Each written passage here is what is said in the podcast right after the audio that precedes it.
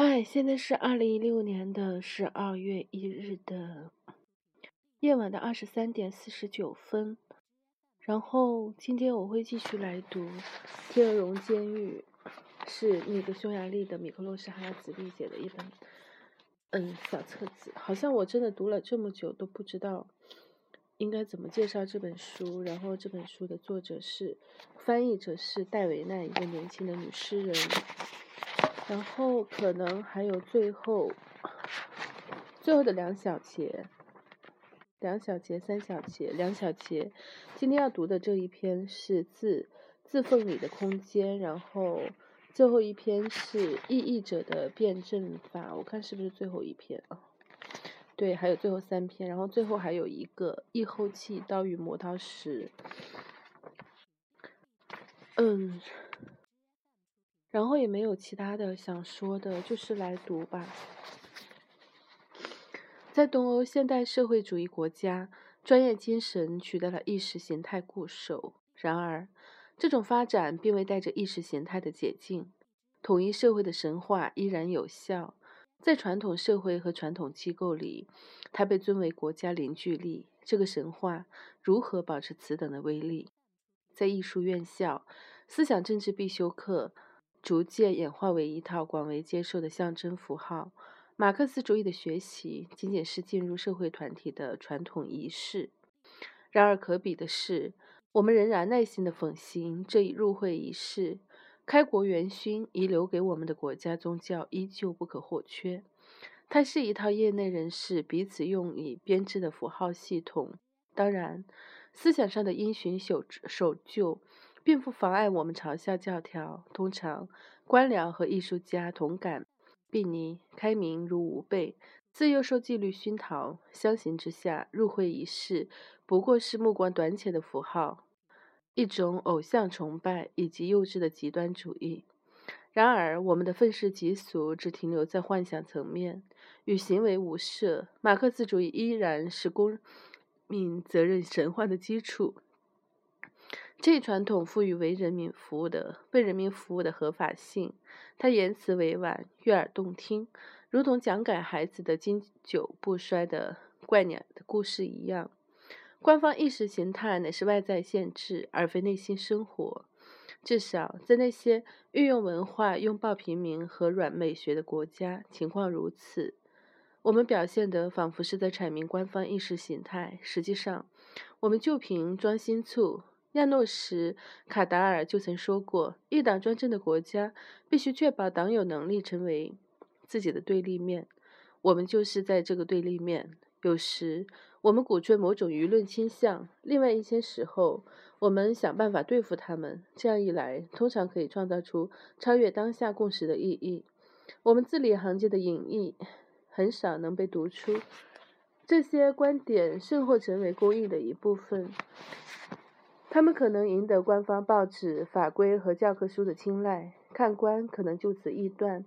这是期待已久的证据，证明即便在赤贫的奴化时期，艺术一直站在统治集团的对立面上。字里行间，除了压抑的抗议、谨慎的独立外，还有什么可发现的呢？事实上，那些在字里行间读出的抗议，据说只是审查制度的一种妥协。只要不打败他，打败他。怎么妥协都可以，只要能够迫使艺术安于充当意识形态的单纯回音，运用文化就仍然有效。这种观点认为，当艺术家获得多元表达的自由，即便只是在字里行间，运用文化的衰落将变得势不可挡。撒谎的文化不可能持久。意识到传统审查的破产，独立的表达无论多么微弱，都值得庆幸。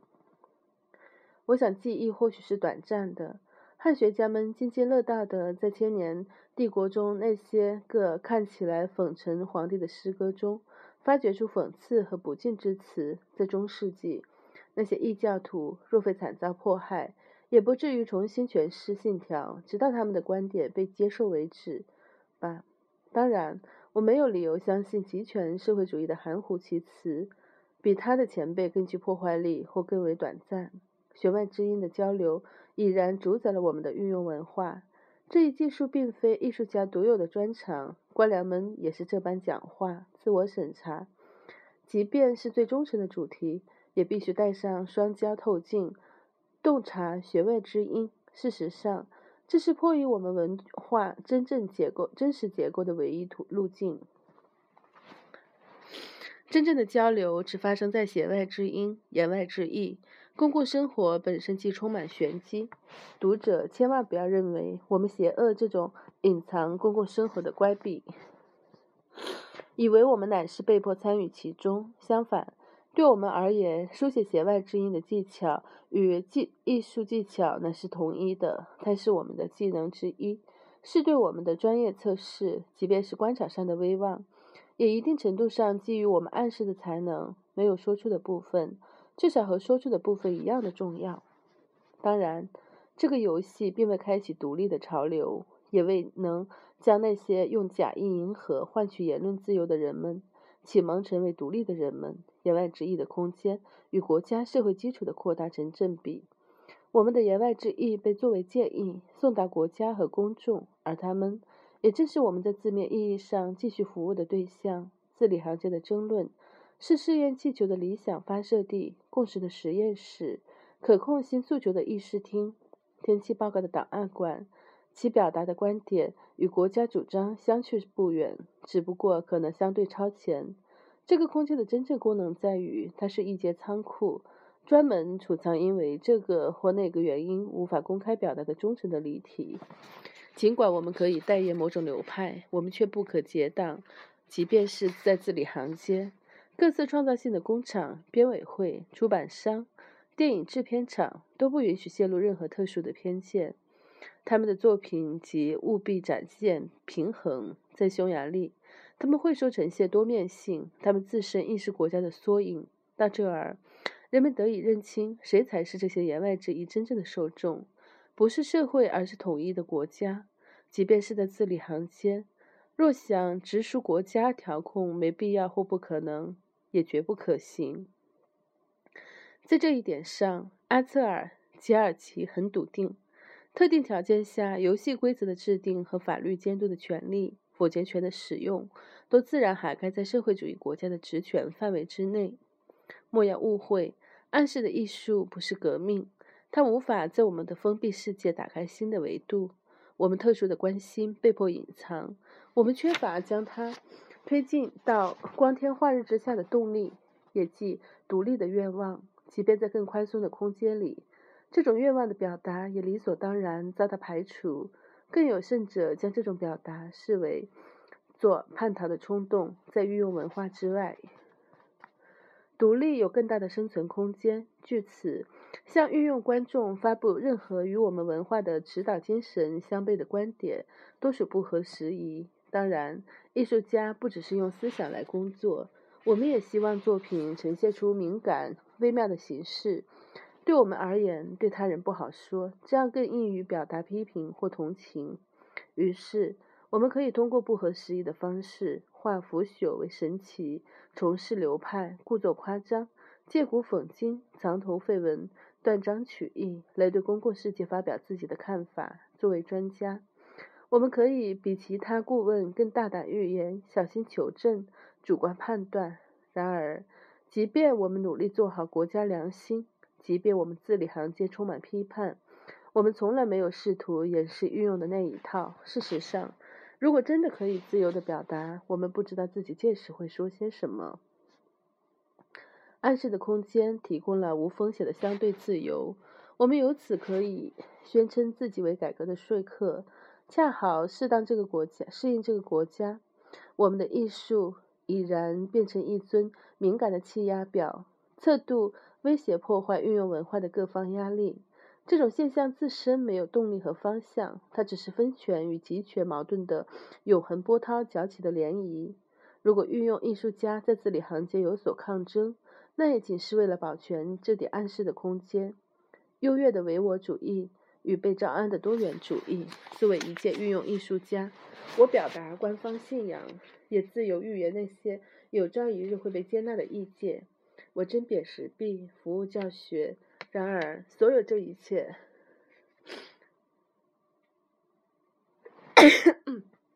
所有这一切只是我完善运用艺术形式的持续努力。我的艺术详细阐述整个社会的独立自主和唯我论。恰因为个人的独立自主和唯我论业已灭绝，我最希望的是自己的工作能成为优越社会主义新型唯我论的经典。如果在我充满争议的艺术的最私人的方面，我都表达出自己对国家的忠诚，那这个希望则可能实现。诗人们一面高喊着代表战斗、承担胜利。一面在议会常年缺席，我们的职业生涯伴随着激烈的辩论。年轻人在学习文化之初，见证了我们的大战斗。他们明白，是我们在不断的发明、塑造传统、现代主义、审美冲突、价值观。作为单一维度的冒险者，我们变成了自己发明物的奴隶。无论赌注多大，我们的挣扎从未陷入失控。令人惊讶的是，我们比多元的。民主下的前辈们更为宽容，我们太过忙于斗争辩论，或许都没意识到自己是多元主义者。所有的存在将和平共处，古典与现代，教师与学生，流行与严肃。正如一位党政官员姐姐的看过，社会主义并非没有矛盾和冲突的世界，它是可以化解冲突、调和矛盾的社会。我们从事艺术的执照。为我们提供了一定的生存空间。我们的争论既不会显著扩大，也不会显著缩小这个空间，因为我们不需要大众的喜爱，但甚至会连累我们。另一方面，国家作为真正的受众，它的亲类将公正的赐予那些作品合乎规范的艺术家们。因此，谁也不必哀悼老式竞争的多元主义的消亡。好在如今，作为一种被招安的更优越的。多元主义运用艺术取代了它。好了，不好意思，其实我还是有话想要说啦。就是今天晚上许志远应该有一个直播，就是文艺现场，应该是叫一个理想主义的困境，应该写的是说的是陈映真，就是台湾上周刚去世的。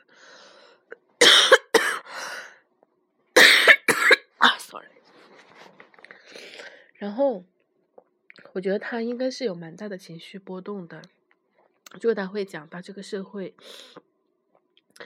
讲到知识分子的集体的失声，然后这个这个社会对知识的麻木，其实这个我自己在生活中是很有感受的。嗯，其实包括今天晚上，因为感冒了，然后眼睛也会很痛，所以没有看书，但是在整理书。然后在有一本书叫《人生的枷锁》里面，就随便翻了一页，就写，他就写写到他妻子，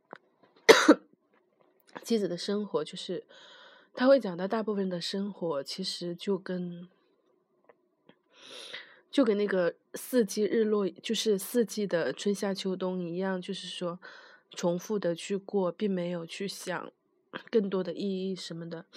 其实，在我们这个年代也是，就是价值、价值判断的这种单一性。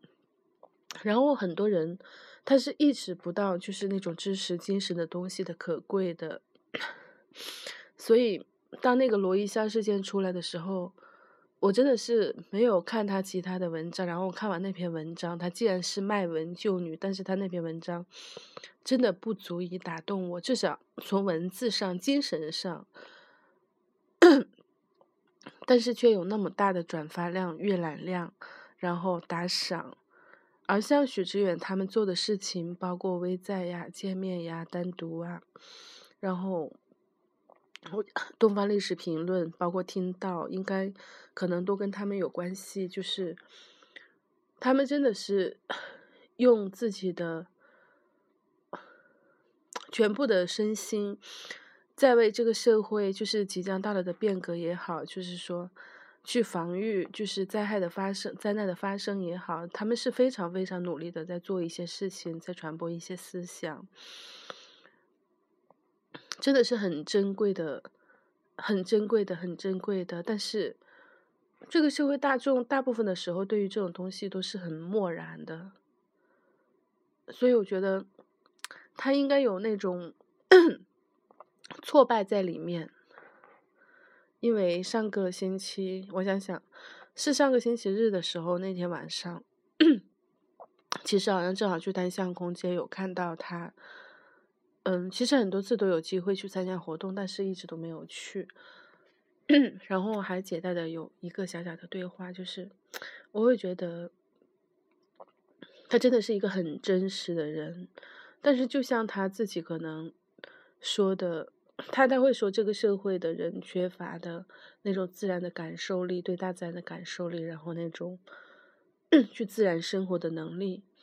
其实我觉得他可能觉得在自己身上他也是缺乏的，因为很大程度上他是一个思想者，或是 通过别人的感觉去感觉，然后。老是在特别宏大的那个层次 去说一些事情，其实我觉得他这个宏大和这个微观其实是不相冲突的。就像他会讲到，就是说，他他很害怕，就是说，嗯，大家老是那个宏大的和微观的东西分不清。一方面一直在说，有一帮人一直在说体制，有一帮人一直在说个人，他会觉得这个东西是要分清楚的。这个我很赞同，就是说。体制的问题、人的问题，就是说文化的问题还是制度的问题，其实是要分清楚。但分清楚之后，也要知道他们两个是相互转，他们两个之间的关系和相互的那种作用，也一定是要明白的。啊，作为个人来说，我觉得每个人尽自己的力量，就是也不是说非得怎么怎么样，就是自己至少自己。做到一个自知自觉，就是 尽量的去宣扬善，然后摒除恶，然后也要知道自己。就我自己而言，我觉得我已经不会再迷恋去做一个好人，或是拥有一个好名声的人。很多时候，我会觉得去做一个好人，去维护弱势，不一定会给一个社会带来好的改观，可能。就是你去帮助弱势的人，就是穷困的人，就是 没有能力的人，去认识他们自己，让他们自己生长，获得能力，比单纯的给予帮助要好得多。然后，当大家都在一个比较对等的一个条件下，大家可以正常对话的时候，大家可以互相的，就会有很多的平衡出现，制衡出现，就不会出现很多 极端的东西。嗯，好了，就说到这里，嗓子好像 越来越严重了。晚安。